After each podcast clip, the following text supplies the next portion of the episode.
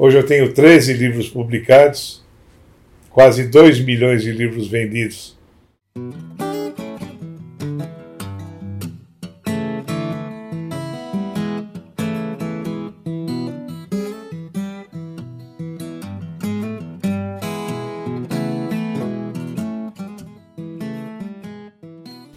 Eu fiz mestrado, eu quase todos os créditos da USP, me decepcionei com a maioria dos professores, não todos, a maioria dos professores.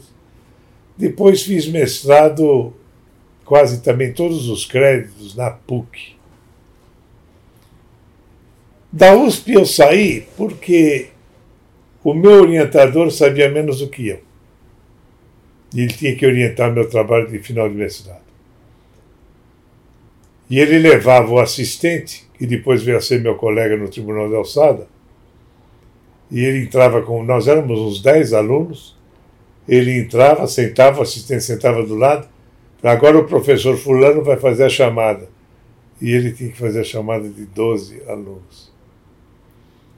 Eu falei, ah, isso aqui não é para mim.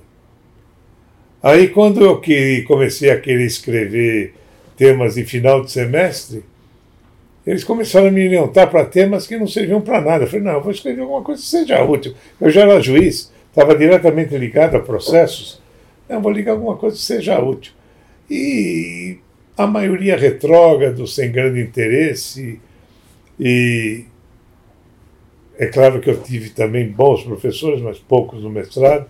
Fui para PUC, eh, na PUC eu fui mais feliz mas eu vi que aquilo ia me dificultar e aquela política interna das faculdades, tanto numa quanto noutra, se você não dançasse a música dos seus orientadores e da e do corpo de professores, você nunca conseguiria tirar a cabeça de fora.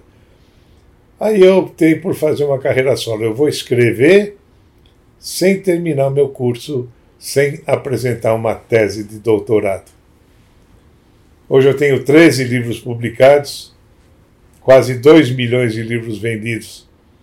E os meus colegas que ficaram lá dentro estão ainda pelo caminho.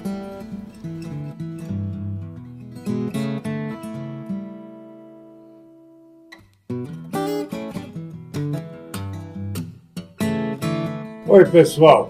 Espero que vocês estejam gostando desse nosso novo canal compartilhe com os amigos e colegas, sugiram temas. Não se esqueça de colocar o seu like e inscreva-se no canal. Vamos falar de direito e de algo mais. Vários assuntos que vão interessar direta e indiretamente ao estudante e ao profissional do direito. Até a próxima.